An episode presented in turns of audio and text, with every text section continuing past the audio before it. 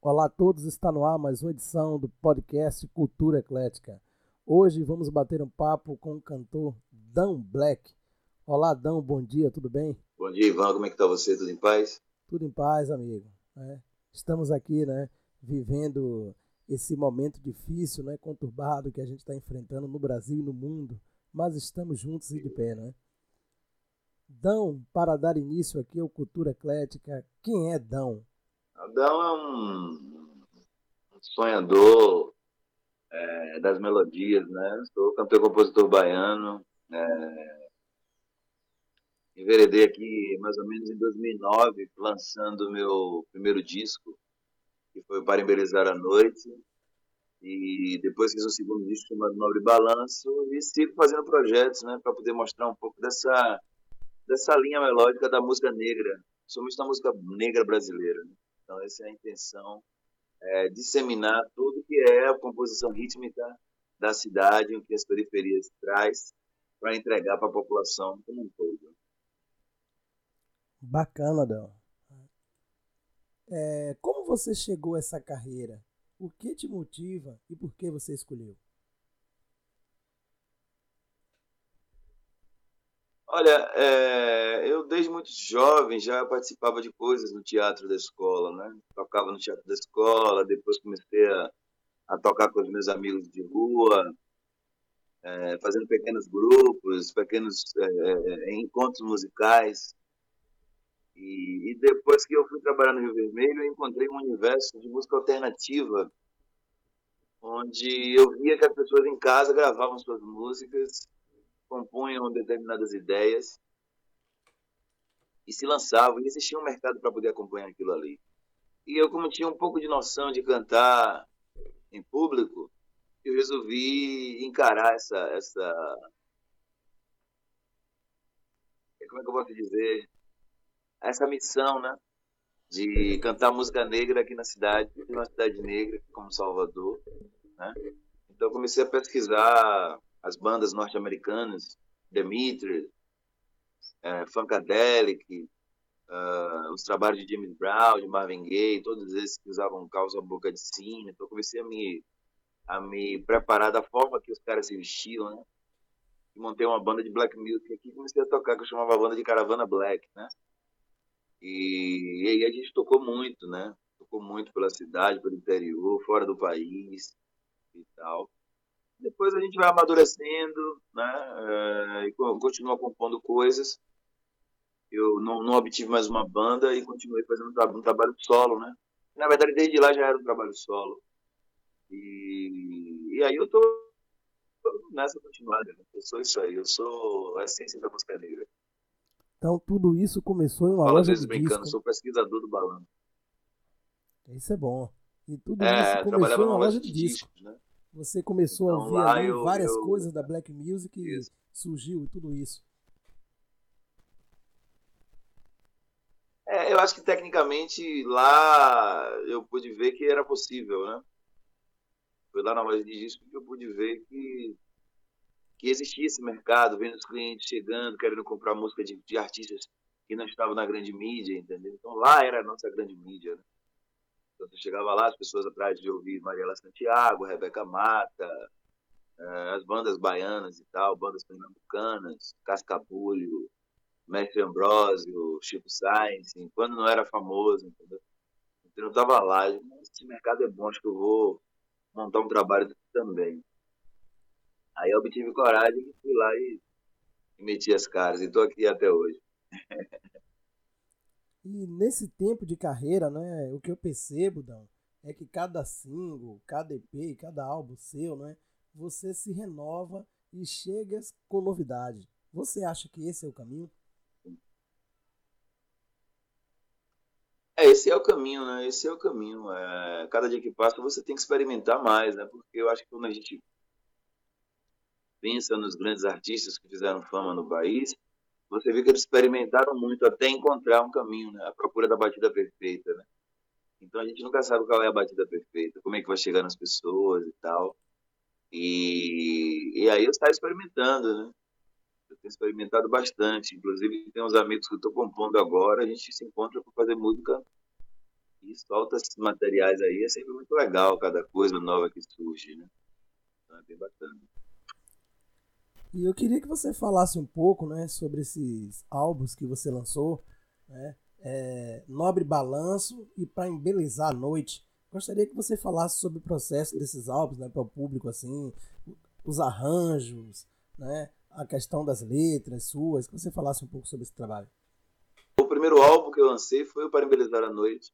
E o Para Embelezar a Noite ele tinha como ideia é, trazer essa coisa muito mais, é, digamos que raiz mesmo. Né? Então eu trouxe ali músicas como Saudade daquela Batucada, onde eu, eu critico a violência urbana e, e, faço uma, uma homenagem à, à batucada, que é a batucada do samba duro, né? A, samba, a batucada de rua, né? E a batucada que a gente escuta hoje é a batucada das balas, né? Então, eu falo também de escravidão, quando escrito ali ao poeta Castro Alves, aí falo um pouco de amor, como a própria música título do disco, que é Para Embelezar a Noite. Então eu saio é, trazendo um, tra um, tratado rítmico, né? É, os balanços, ali, ali tem soul, ali tem funk, ali tem rhythm and blues, ali tem samba duro, ali tem jixá, ali tem candomblé, né? O beat de 6x8 e tal. Depois eu trago um disco mais moderno, que é o Nobre Balanço. É um disco mais pop, assim, mais é, pegando a essência da, da soul music, como a música Café do Bom, por exemplo. Você pega ali, você vê mesmo que o estilo dela é, é, é uma coisa mais mais enraizada na, na, certo? Aí você tem a levada de samba reggae, então, tipo assim, você vê que a música negra ela está sempre dentro do processo de composição, né? E é o que está desembocando agora no trabalho novo, que é o samba délic, né? a gente continua fazendo as fusões, né? Entre, os, entre o samba funk, o samba reggae, o samba rock e as pintadas de jazz, né? Então a gente tem que brincar muito com isso. E as letras desse trabalho é de sua autoria, não? São todas minhas, né? Tem alguma releitura ou outra. Assim. No, no, no Para Embelezar a Noite tinha uma releitura do Nego Tenga, que é Brilho de Beleza, que eu regravei. E no segundo disco eu gravei. Não, segundo só tem muito caminho, né? Com parceiros, com, parceiros, com J. Anderson e mais. E Mamá Soares, uma faixa. E o resto são todas minhas, são todas minhas. Geralmente eu faço só minhas músicas. E a concepção dos arranjos desse trabalho? Tem pitadas suas ali? Você dá ideias aos músicos? Como é que funciona a construção dos arranjos? É, os arranjos são meus também. É, os arranjos, muitas vezes são arranjos coletivos, mas eu geralmente, quando começo a compor, eu já tenho uma ideia pré-organizada, entendeu? Então, como eu tecnicamente não sou um bom músico, eu chego e sofrejo as músicas, né? as coisas que eu quero, como eu quero, é, como eu quero os metais, como eu acho que vai ser interessante, como vai encaixar e tal. Às vezes já, já vem pronto, entendeu? Eu começo a tocar em casa, eu já venho com uma coisa meio pensada, né? Ah, o teclado vai entrar aqui em tal lugar. Então eu faço os arranjos também. É, particularmente, arranjos parabéns, os arranjos são muito bonitos, viu? Os dois discos, assim, tem uma concepção muito ah, bacana ah, do arranjo. Né? eu gostei muito, né? Na verdade, eu gosto muito do seu trabalho, né? É um gênero que me identifica muito na música do Brasil e do mundo. É soul funk, o jazz, essa linha toda de concepção de R&B também eu gosto muito. Você que fez uma turnê cantando Roberto Carlos, né? Eu tenho visto pessoas, né, repetindo muito obra de outros autores com os mesmos arranjos. Você acredita que quando o artista pretende criar, deve sempre pensar um diferencial e imprimir a sua marca? Sim, isso é. Aí é importante quando você sai para a rua, você sempre levar sua assinatura, né? Então, quando eu cantei esse show de Roberto, eu modifiquei os arranjos das músicas, né? Justamente eu queria perceber como é que as pessoas iam sentir isso, né? Porque, por exemplo, quando você ouve uma música como Quando, né? Ela é muito mais rock, né? muito, mais, mais, muito mais jovem guarda. E a gente colocou uma espécie de um bolero nela. Né? Botou um bolero nela, mudou a, o, o compasso da música. E ela ficou super diferente. Então, quando as pessoas davam, nossa, essa música é quando? Como assim? Ela tá muito diferente, né? Ah, não há dinheiro também, ficou um pouco diferente. A gente mudou, mudou para poder dar a nossa cara. Senão, não é você fazer um trabalho diferenciado. E acabou dando certo, o trabalho foi muito bem aceito, as pessoas gostaram, né? E nos rendeu uma visibilidade interessante na cidade. Eu particularmente gostei muito do show, né? Tem muita coisa ali de blues, jazz, funk, né? Você fez um trabalho com as músicas completamente diferente do que a gente ouve por aí, né? Foi um trabalho completamente difícil, não, porque assim, eu nunca imaginei ninguém tocar Roberto Carlos Black, né? Você foi a primeira pessoa que trouxe isso à tona, né? Eu sempre já ouvi, já ouvi em rock, já é, Frejá, eu acho que gravou um disco cantando Roberto em rock, Lulu também, mas na pegada do Black você fez uma coisa incrível, né? Porque black music é um gênero muito difícil de tocar, né? É um gênero complexo, né? O jogo dos contratempos ali é muito complicado, né? E você soube imprimir isso de forma marcante. Parabéns, cara. Pois é, pois é. Parabéns, né? E o que vemos hoje no Brasil são trabalhos ah, de altíssima bom, qualidade, feito de forma independente. Como você encara esse mercado? Juventude hoje a galera tá com muito mais coragem, entendeu? E a possibilidade de você fazer suas coisas em casa faz com que você não precise totalmente da opinião quem vende lá. Você está ali sentado no computador com um amigo, vamos fazer por aqui, vamos fazer tal coisa. Ontem mesmo eu estava com os amigos, eu tinha levado uma música de um jeito e eles propuseram uma outra levada, e aí eu vi que realmente ficava melhor. Então, assim, ali a gente discute e. Desculpa. Desculpa. Então chegamos a um lugar, é, um consenso, entendeu? Quando chega no público já chega legal, mas eu, por exemplo, eu fui em pessoas que eu confio, né?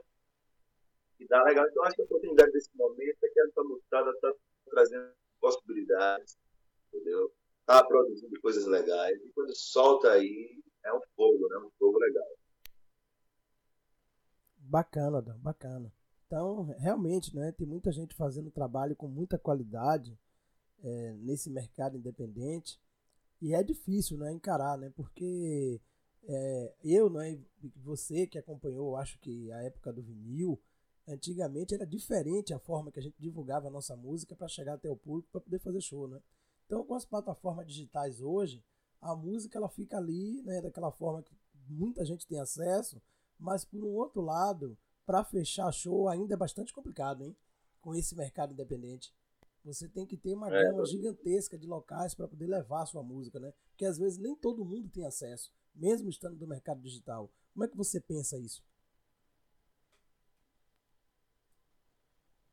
É isso, na verdade, a gente tem que se aprimorar com a ferramenta para fazer com que o seu, com o seu trabalho se expanda mais e mais, né? porque o futuro já vem dizendo que tudo vai estar na rede, né? Então, se você coloca seu material na rede e sabe fazer a coisa, é, você tem mais expansão. E isso gera contratos, isso gera visibilidade, isso gera procura. Né? Então, é você utilizar a ferramenta a seu favor. Essa é a dica. E você, né, como um compositor da música baiana contemporânea, como você avalia o atual cenário da música aqui na Bahia? Olha, é, se for fuçar direito, tá bem, entendeu? O cenário da música baiana nunca foi ruim, sempre foi um, um cenário muito criativo. Né? O cada dia que passa, ele vem, ele vem melhorando. Mas o grande problema é isso, é a utilização das redes ao seu próprio favor entendeu? Então, muitas vezes a gente vê grupos como Nova Era, e agora tem o Ravi Lobo se lançando com, com a carreira solo, você tem uma Suede, que é uma garota lá de Capel Sul, entendeu? Você tem uma, uma par de gente legal, tipo Baense, tá aí na internet mandando, soltando suas coisas. Então é isso, a gente se ligar né, e começar a se conectar. Se eu sou de futsal, a gente não está muito bem divulgado, mas o trabalho é muito bom. Estou bem por essa praia.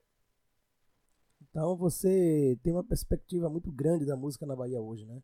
Mesmo com, com toda essa dificuldade que alguns artistas independentes encontram para poder lançar seu trabalho no cenário nacional, você vê com outros olhos, né? Você acha que a música independente na Bahia tem crescido muito, né? Artistas têm surgido, como Giovanni Cidreira, Xênia França, Lady Juna e outros, né? Essa turma tá na frente aí, entendeu? Então, é uma possibilidade muito boa da gente continuar vendo esse crescimento da música baiana. Ainda tem muita gente. Eu fui convidado por um artista é, já consagrado aqui da Bahia, está sendo feito um documentário sobre ele. É, eu não posso falar porque eles não lançaram ainda. Mas eu estava aqui em casa e daqui a pouco a produção dele me liga querendo que eu faça arranjo para uma das músicas. E foram escolhidos quatro artistas para poder fazer isso, né? Eu estou entre os quatro. Então isso é muito, eu fico muito orgulhoso, porque é o cara que está já com a história feita aqui na cidade e reconhecer nos meus arranjos algo que seja inovador, entendeu? Então, isso é, para a vida do artista, uma, uma, um oxigênio, né? Dá mais saúde. Então, isso. A música da Bahia, ela não para, não. É, é um lugar de muita força. Isso é bom, Dom. Você que está voltando a fazer shows, né? E se tudo correr bem, deve melhorar com o avanço da vacinação nos próximos meses e anos. Como você planeja os próximos passos? Olha, é, é aquela coisa, são as adaptações, né? Eu estou adorando porque as pessoas agora estão vacinadas, estão vacinadas, estão correndo um, um risco menor, né? Nosso show é um show que abrange pessoas é, todo canto e a gente propõe fazer com que a gente tenha uma possibilidade de, de, de, de um retorno da nossa visibilidade. Entendeu? Então, agora mesmo, dia 18 de março, a gente vai fazer um show lá no Pelourinho, na Praça Quincas Belo Dado. Né? Então, é, já, já quero até, inclusive, convidar o seu público para poder aparecer lá. Vai ser entrada franca, então vamos lá curtir esse show, a gente está de volta com esse material. Vai ser o primeiro show depois da pandemia, um show grande, né? Então eu estou muito feliz com essa possibilidade de poder voltar aos palcos. Né? Mas adaptando também a shows menores, né? Porque o retorno é, é de, todo, de toda uma leitura, né? retorno é inclusive até financeiro. Né? Então a gente está aí fazendo tudo isso para poder não dizer que estamos mortos, que estamos vivos. Eu quero estar lá, quero conferir esse show, cara. Repete a data aí de novo aí, amigo, para o público. É no dia 18 de março, às, às 20 horas, lá na Praça Incas Belo D'Água. Bacana. Você fala muito, né, tanto nas músicas quanto nas suas falas, sobre o amor. Estamos num período difícil, né, devido à pandemia, e percebendo o quanto o afeto faz falta? Você acha que depois disso é possível rolar alguma transformação no modo em que tratamos e amamos uns aos outros? Olha, é, é essa pergunta é muito, muito interessante, porque, assim, para ser sincero, eu não, não acredito que as pessoas venham melhorar depois de uma pandemia, entende? As pessoas continuam muito egoístas. Eu acredito que o mundo modifica através de uma grande catástrofe. Eu acredito no tsunami, digamos assim o tsunami chegou e devastou todo um lugar. E aí todo mundo ali se desabrigou, todo mundo, sabe, ninguém passou a ter mais nada. Então, ali é a mostra de como a solidariedade ela é necessária. Então, você vai ver ali, pô, não tem água, mas eu tenho uma vasilha de água aqui, eu vou dividir com você que você está com sede também. Acho que a partir desse momento as pessoas começam a perceber. Mas observe que quando você tem um lugar, como teve a, a tragédia em Brumadinho, e os caras que, que tinham água para vender, eles aumentaram o, o, valor da água, do bujão da água, que custava 20 reais, passou a custar 100, porque ele era o único cara que tinha para vender. Ele aproveitou para poder lucrar. Ele não, ele não se preocupou com o próximo. O dinheiro dele já estava garantido com aquele valor que ele vendia, entendeu? E aí, surpreendentemente, você até pensava, não, ele cara, bom, vou dar essa água aqui, não, ele vai vender a água, e aí ele triplicou o valor ele quintuplicou o valor. Tá? Então é isso que acontece. é, é importante acontecer uma espécie de tsunami para que todos passem pela dificuldade, todos no geral, ricos e pobres, negros, brancos, índios, sei lá. E aí a galera vai ver que precisa realmente solidarizar. Mas é uma coisa que acontece pontualmente, né? Muita gente morreu com a pandemia, muita gente perdeu emprego com a pandemia, mas o cara que está na casa dele, ele não vai tirar da dele para levar para casa do outro, né? Os supermercados aumentaram os preços de tudo. As farmácias aumentaram os preços dos remédios. Então, é, é muito difícil ainda. O, o afeto ele é necessário. Eu só não posso desistir. Então, continuarei falando de amor nas músicas, continuarei contemplando o amor e dando amor para as pessoas através da minha arte. Mas sei, porque sei que isso pode ser uma, uma, uma dosagem, uma pílula de, de carinho. Quer ver você está em casa, você ouve alguma coisa assim, você fala, poxa, isso aqui está me fazendo bem. É aquele momento em que aquela música passa, pode ser um elixir, né? um elixir de carinho, de cuidado com o outro. Mas, assim, eu, eu particularmente não acredito que o ser humano vai mudar, que vai melhorar. Eu acredito nesses remédios, na música, no teatro, numa dança. Isso é bom para a vida, ameniza. Muito pertinente a sua fala, cara. Concordo. E esse ano, né, temos eleições.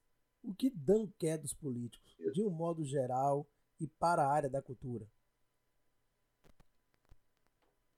A cultura, eu acho que os políticos precisam é, respeitar mais a cultura, né? tratar a cultura como algo é, obrigatório e necessário, entendeu? Então, é, eu espero que a gente se livre disso que está aí com o presidente e todo esse tipo de pensamento elitista que o nosso país encara e, e surja um pouco mais de empatia com, com o outro, né? Na necessidade de conhecimento, na entrada das universidades, é, nos hospitais, na fonte de trabalho para todo mundo, todo mundo só quer trabalhar, ninguém quer nada de ninguém. Né? Você oportuniza as pessoas a trabalharem, acabou, tá tudo certo. Ninguém vai, vai querer mexer no seu, vai querer ter seu salário pagar suas contas e tá tudo certo. Mas é, ainda falta melhorar isso. Então, eu espero que, que, que o próximo governo traga de volta um pouco mais de amor, trabalho e solidariedade. Que a gente continue tomando vacina aí para não morrer, né? Chega de, de morrer pessoas. Né? Com certeza, Dão. É, o quanto tá difícil, né? esse momento que a gente está passando, vivendo esse desgoverno, né? como está complicado, né? E a cultura, né? Com certeza, mais uma vez e sempre sendo atingida, né, amigo? Passando por esse momento que já tem quase dois anos a gente encarando tudo isso e a cultura nunca é assistida, né? É muito complicado, né? Você acha que falta engajamento para alguns artistas em relação a temas ligados à política e problemas sociais?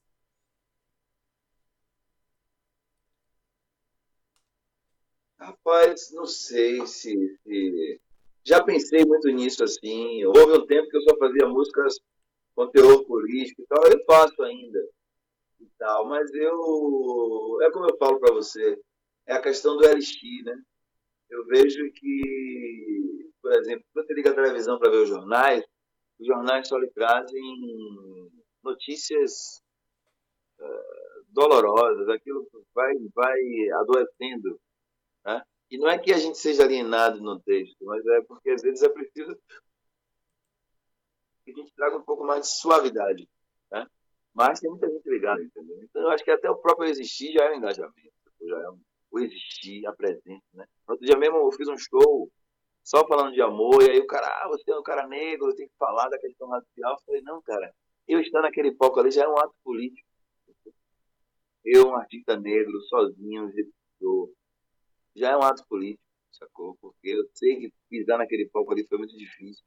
E ninguém dá nada de mão beijada para ninguém. Né? Os, os, os brancos é, que comandam a, os setores de cultura, eles podem até dizer que, que eles estão entendidos na linguagem de, ah, não, aqui é aberto para todo mundo, mas não são. Eles, nesse momento, é, a capa do racismo vem e eles bloqueiam, não deixam os projetos serem aprovados e tal. Então, muita coisa acontece por trás das, das cortinas, entendeu? Então, quando você está lá no palco, você está cantando, a sua presença já é um ato político, já é um engajamento, já é uma coisa que você está ali dizendo, ó, oh, eu existo, sacou? Meu trabalho é assim, eu sou bom, né? A gente, até para poder falar que a gente é bom, a gente é, Não, tô legal, não. Falar que você é bom mesmo, sacou? Sou um bom artista, sou um bom cantor, sou um bom compositor. Eu tenho muita coisa para poder mostrar, eu quero mostrar e eu vou continuar mostrando. É bem isso. Isso não tem nada a ver com arrogância, tem a ver com reconhecimento. Se ninguém reconhece, você tem que reconhecer. É simples. Eu concordo. Eu acho que também é uma forma de valorizar o seu trabalho, né? E o seu ser, né? Você jamais vai dizer que o seu Pode. trabalho não é legal ou que o seu trabalho não presta, né? Eu acho isso bacana. Eu acho arrogância, é. amigo, é quando um artista, não é, é, se coloca numa posição de ficar em redes sociais esculhambando o trabalho de outros, né? Em relação a artistas, em relação a críticos musicais, né? Que às vezes é, é, uma pessoa ouve seu disco e acaba ou fazendo uma coluna em um site ou gravando um vídeo dizendo que seu disco é ruim, que seus arranjos não prestam, que seu trabalho é fraco. Eu particularmente eu não gosto, eu não gosto dessas opiniões, entendeu? Então, eu acho que a gente tem que se podar mais um pouco ao falar do outro artista. Como é que você pensa isso? Como é que você encara esse lado de crítica assim? Né? Você já, já passou por isso? Não, não, assim, nunca, assim, eu, eu já descobri pessoas que não gostam do meu trabalho falarem para outras pessoas que não gostavam do meu som, etc e tal, mas e eu achei achei interessante, entendeu? Porque de uma certa forma a gente não é unanimidade. Né? E quanto ao artista ou a pessoa, o, o crítico musical que, que se, se propõe a, a, a, fazer um vídeo ou escrever um texto detonando o trabalho do outro, isso pode ser uma via de mão dupla. Isso pode alavancar o trabalho daquela pessoa que foi criticada, como também aquilo, aquilo pode pegar e nunca mais trazer aquela pessoa de volta, aquela pessoa não tem mais trabalho, não tem mais nada. Aquilo ali pode prejudicar uma pessoa que é muito boa influentemente e tal. Mas acredite que isso sempre existiu, cara. Entendeu?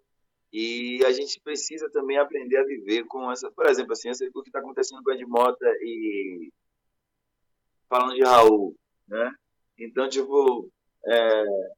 Raul fez vários discos maravilhosos. Raul fez a cabeça de uma nação. Raul emocionou a gente com muita coisa e tal. E aquilo que Edmota falou é o que ele acha.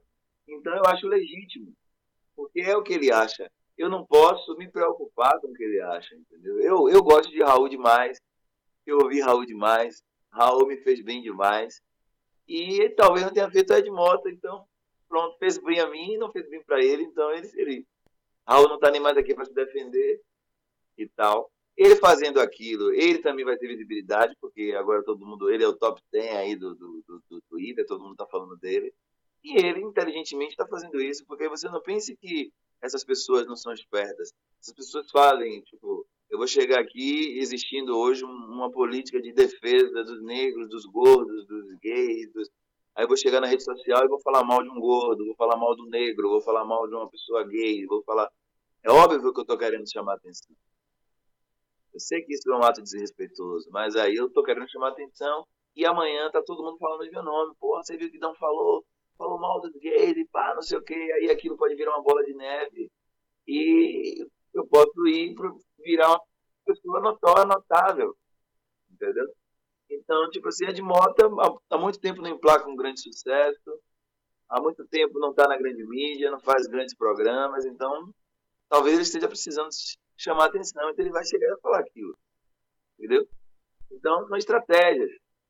Sabe? São estratégias da vida que, que, que às vezes você tem que ver que o cara está sendo inteligente também, sacou? É, você não pode não concordar com o que ele fala, mas ele está tendo uma. uma eu, é, enfim, é, é, muito louco isso. É muito louco. Mas não me afeta, não. E eu, particularmente, gosto do trabalho dos dois, né? Mas, assim, eu fiquei surpreso, né? Porque até hoje se fala sobre isso, né? É uma situação bastante complexa, né? Você está certo, pode ser uma estratégia, né? Pode ser uma estratégia. Ele foi esperto. O próprio Raul, quando estava vivo, é contado uma história e ali, por exemplo, em Ipanema, tem uma ressaca. Tem uma ressaca que a água bate na pedra e sempre cai na rua e tal. E ele estava fora da mídia na época. Então ele pegou o carro dele e colocou ele tinha uma Brasília amarela, ele colocou a Brasília ali, ali nesse lugar. E a onda começou a bater até amassar a porta do carro dele. E aí apareceu na mídia, o carro de Raul, pá, não sei o quê. Aí ele foi lá, tranquilo, e, e disse, não, a natureza tá certa, esses urbanistas, não sei o quê. Mas, na verdade, aquilo trouxe ele de volta para a mídia. No outro dia, a gravadora chamou ele para assinar o contrato. Então, ele usou de uma estratégia é o que é dito, entendeu? É o que é dito. Né? Mas, assim, aí você vê que é um artista genial.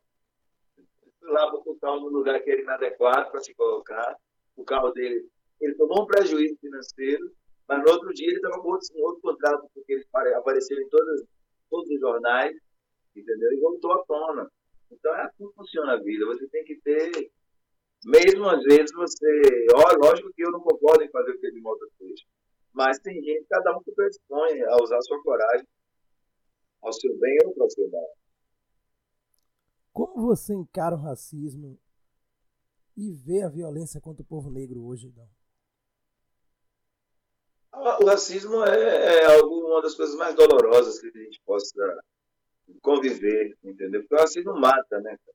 O racismo, ele, ele, ele tá atrás de um bocado de, de atitude, entendeu? Então, tipo assim, você está na rua e você está preocupado em mostrar para a pessoa que você é um trabalhador, que você é um, um, um, parceiro da sociedade, que você é uma pessoa do bem. Até que você prove ao contrário, você pode morrer, entendeu? você pode sofrer uma, uma, sabe? Então é muito difícil você, você conviver com o racismo.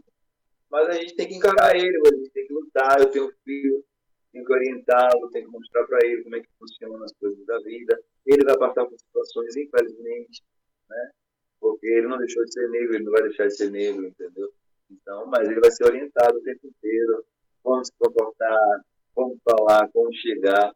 E a geração dele, eu espero que encontre algo melhor do que a nossa geração. Porque ainda para nós ainda é muito difícil. Entendo. Então você prepara seu filho né, para encarar né, é, o ser negro e viver dentro dessa bolha e Ele já entende. E ele já entende, ele já entende. Ele já entende. Ele tem seis anos, mas ele já entende já. Sabe? Então, é muito louco isso, assim, porque é, teve um dia desse que eu tava, ele estava comigo tomando café na padaria. E aí é, eu precisei, eu, eu, botei o café, botei meu café, botei o bolo dele, botei o suco dele, botei a, a, o lanche da, da mãe dele, minha esposa e tal. E aí eu precisei pegar mais um sachê daquele de açúcar. E aí eu levantei para poder pegar mais um sachê. Eu vou pegar um açúcar aqui. Então. Eu falei na mesa, vou pegar mais um pouquinho de açúcar para mim. Então. Só que na padaria tinha, sei lá, uns cinco, seis policiais, todos de escopeta. Foram tomar café também. Mas eles estavam todos armados e tal, com a escopeta na mão, com aquele negócio. Só quando eu levantei, meu filho ficou apavorado. Ele achou que os caras iam me fazer alguma coisa. Sabe? E aí minha mulher acalmando ele, não, é nada, tu vai buscar açúcar, não vai ter nada, você vai tomar um café com profissionais e tal. Aí, não, o que foi que aconteceu com meu pai? Ele vai para onde, ele vai para onde e tal. Ou seja, ele já entende que existe esse, esse mecanismo. Entendeu? Do negro ser levado pelo policial. Do, do negro ser suspeito de ser confundido. Embora ele tenha total confiança no pai dele, ele tenha total esperança de que o pai dele protege ele então ele tentou um momento, naquele momento ele tentou me proteger. Entendeu? E, enfim, são coisas que eu não relato para ele, assim, sacou? Tipo, é, eu procuro mostrar para ele sempre um mundo mais colorido, mais diverso, mas ele já entende, a gente entende a parada como funciona. E é bom mesmo, né, Dão? Você tentar, né, é, não deixar, às vezes, eu sei que é complicado, né, ele ter acesso a essas coisas, né, como, por exemplo, você falou lá no início da TV, né, que a gente liga e vê essa, é, sempre essas situações né, bastante complexas que a gente está vivendo no mundo. E a gente viu aquela bárbara que aconteceu no Rio, né? Contra o negro. E a gente vê sempre, Sim. né? E às vezes uma criança vê um fato lamentável desse, isso marca, né? O tanto que você voltou para a padaria e ele ficou assustado, né? Imagine ele ver uma reportagem que um negro é espancado até a morte no Rio. Né? Aquela situação ali é lamentável. Né? Então, para uma criança, realmente, isso é bastante complicado e complexo. Né? Pois é. Ontem ele estava me perguntando sobre a guerra mundial, se vai acontecer guerra mundial, vai acontecer guerra no mundo? Falei, por que você está me perguntando isso? Ah, porque o pessoal no jornal está falando aí da guerra, que está vindo a, a Ucrânia e a Rússia, né? Sim. Aí eu falei, não, não, isso aí são dois países que estão se desentendendo aí por alguns interesses é, é econômicos e tal, explicando para ele e tal. Aí ele falou, ah, eu não quero mais ver falar de guerra, eu tô muito... Aí começou a querer chorar, eu falei, tá, vou desligar. Aí desliguei o jornal. Porque, tipo assim, ele entendeu que se for guerra no mundo, o negócio vai vir pro lado de cá, entendeu? então, tipo assim, já tem um discernimento, já, já tem uma inteligência, né? Mais aguçada, né?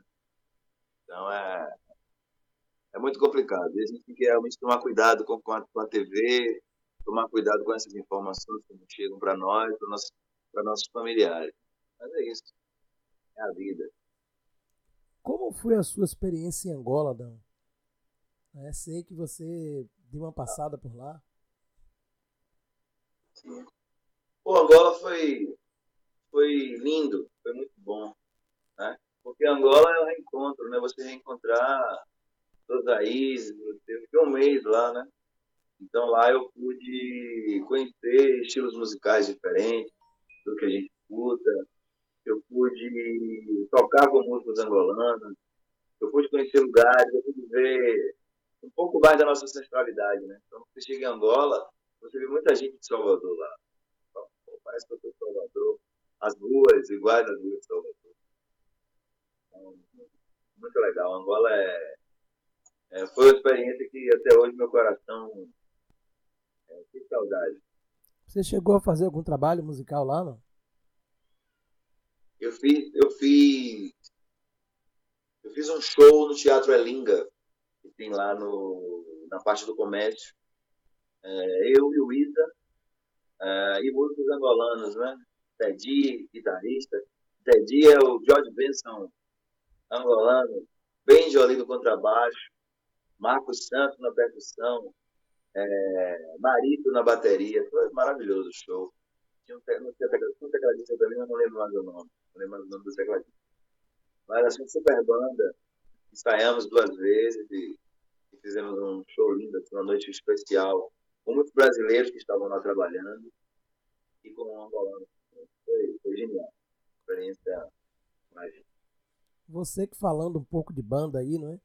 É a sua concepção da montagem da sua banda aqui em Salvador para fazer seus trabalhos? Em primeiro lugar, tem que saber tocar bem, ser sangue bom, né? Para entrar no time. É, aqui em Salvador tem muitos bons músicos, né? então eu me cerco de bons músicos e bons instrumentistas, né? Então os caras chegam, mandam muito bem, né? Eu tive a oportunidade de produzir agora algumas músicas com guitarrista que toca comigo, que é Jackson, Jackson Almeida. E geralmente também Paulo Betti está tocando comigo, Ivan Torres. Agora tem Vaguinho, está tocando comigo, que Ivan está fazendo muitos projetos, então está podendo acompanhar sempre. Né? É, enfim, é, eu procuro chamar bons músicos e a gente compor arranjos de uma forma conjunta mandar bem. Mandar bem, mandar bem e fazer o trabalho primoroso. De um certo modo, fica a pergunta, né? No atual cenário do mercado fonográfico, vale tudo para conseguir se destacar e ter uma notoriedade?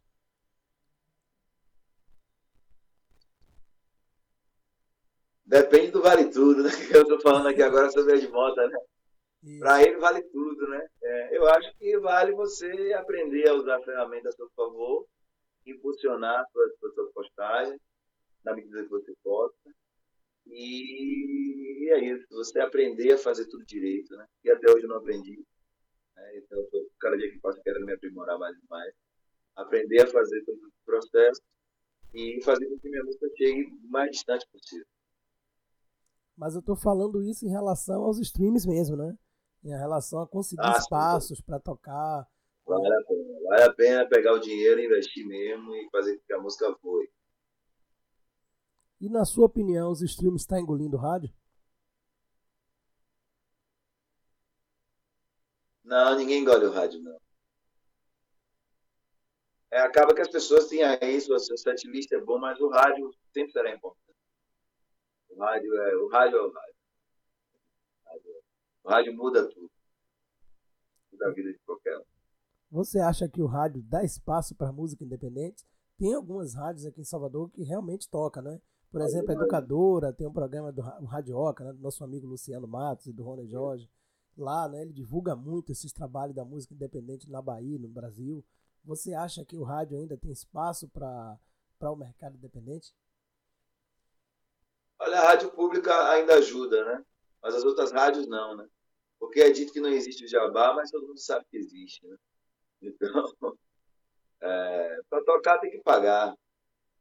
Então, é, aí a gente tem que ir para os streams mesmo, entendeu? Investir lá, porque é uma saída, né? Mas se você pudesse tocar no rádio, é, o rádio muda a vida. O rádio é,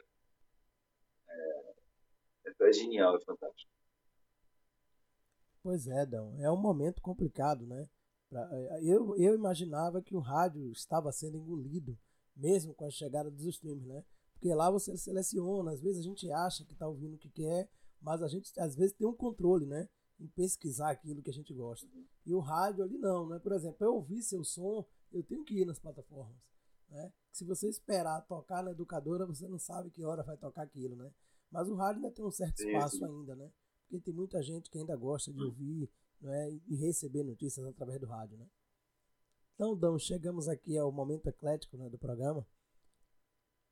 Aí, vou fazer umas perguntas a você para a gente fechar a tampa aqui, né? Um livro. Claro, tamo junto. Oi? Um livro. Você perguntou o quê? Um livro. Um livro? É, a Casa da Água, de, de Antônio Olinto. A Casa da Água. Uma música. Uma música. Eu vou escolher a primeira música que eu cantei na vida em público. Ouro de Tolo, de Seixas. Um filme. Um filme, cara. Nossa. É...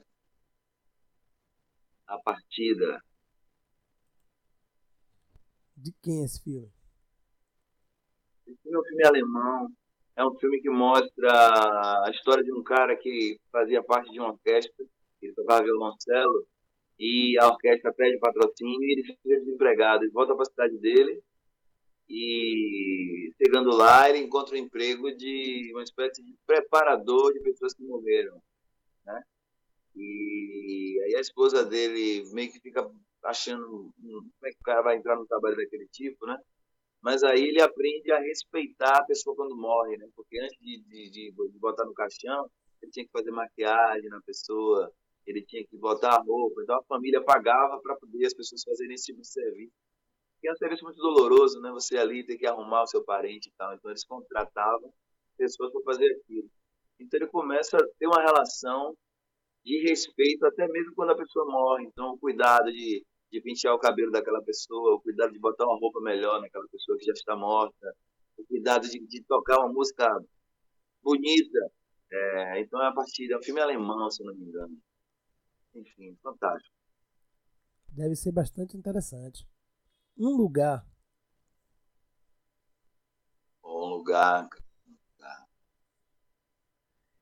Um lugar. Eu vou mexer na minha infância, Itaparica. O que é cultura para você? Cultura é é a oportunidade de você respirar melhor. Se não fosse tudo isso que você é, esse grande cantor e artista, o que você queria ser? Se eu não fosse cantor, eu seria jogador de futebol. Driblava o time adversário, marcava um gol de placa, nela colocaria o seu nome, enfim, é, eu seria jogador de futebol. Isso é uma música que eu fiz pela metade até hoje nunca terminei, mas é isso aí. Você gosta de futebol, Adão? Você acompanha futebol? Joguei muita bola, modéstia à parte, joguei muita bola. Mas aí sofri alguns acidentes jogando bola, quebrei o braço, e, e, aí duas vezes eu quebrei o braço jogando bola. E aí eu falei, é, tá, tá me dando muito prejuízo. eu vou parar. Mas joguei bola mesmo valendo. eu quase, quase vou, né? Porque, na verdade, assim, é, é, é, os times baianos me queriam muito, né? Eu queria ir logo para um maior. Não é a mente que eu tenho hoje. Né? Então, Bahia, Galícia, esse negócio aí, tudo ficava atrás de mim, eu não queria. Qual clube você torce aqui, Dão? Eu sou o Vitória. E é uma questão também que o Bahia que queria que eu fosse jogar, eu era Vitória. Então ficava, não, não vou jogar no Bahia. Tá que loucura, né? Já hoje você tem que ser pelo, pelo, pelo esporte, porque o futebol ele vai ir ramificando. Mas, por exemplo, assim, Juninho, que é o irmão de Zé Carlos, que jogou no Bahia, jogou no Palmeiras, é, meu, é da é minha geração, né?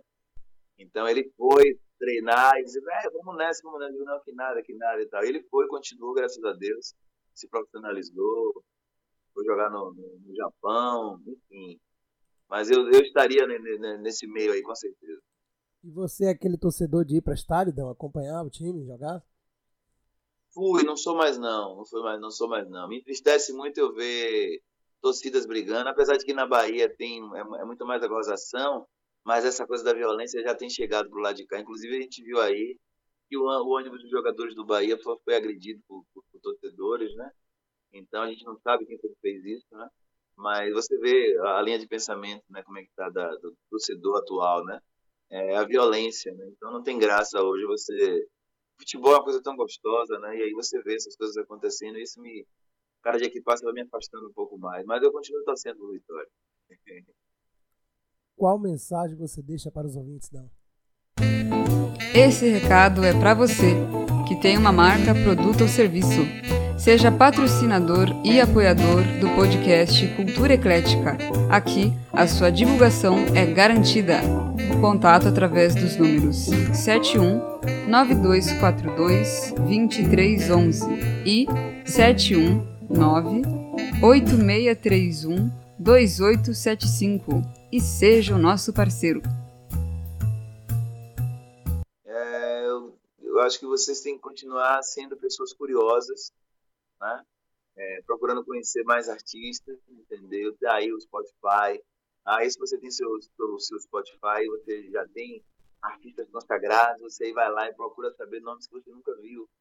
Bota para tocar, vê se lhe agrada, aí depois vê outro. Cada dia você vai conhecer coisas, você ver como o Brasil é vasto, como o Brasil tem tanta gente talentosa, né? Música em Goiás, música em Pernambuco, música no Rio Grande do Sul, bandas no Brasil inteiro, bandas de rock, bandas de blues, bandas de reggae, bandas de samba, bandas de percussão inúmera, entendeu? Então, assim, o Brasil é muito vasto e a gente precisa ver o que a mídia não quer nos mostrar.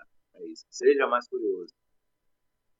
Esse foi o Dan Black aqui no Cultura Eclética. Dan, muito obrigado, né, por nos conceder essa entrevista, né? Fiquei muito feliz em falar com você, né, e rever você depois de muito tempo.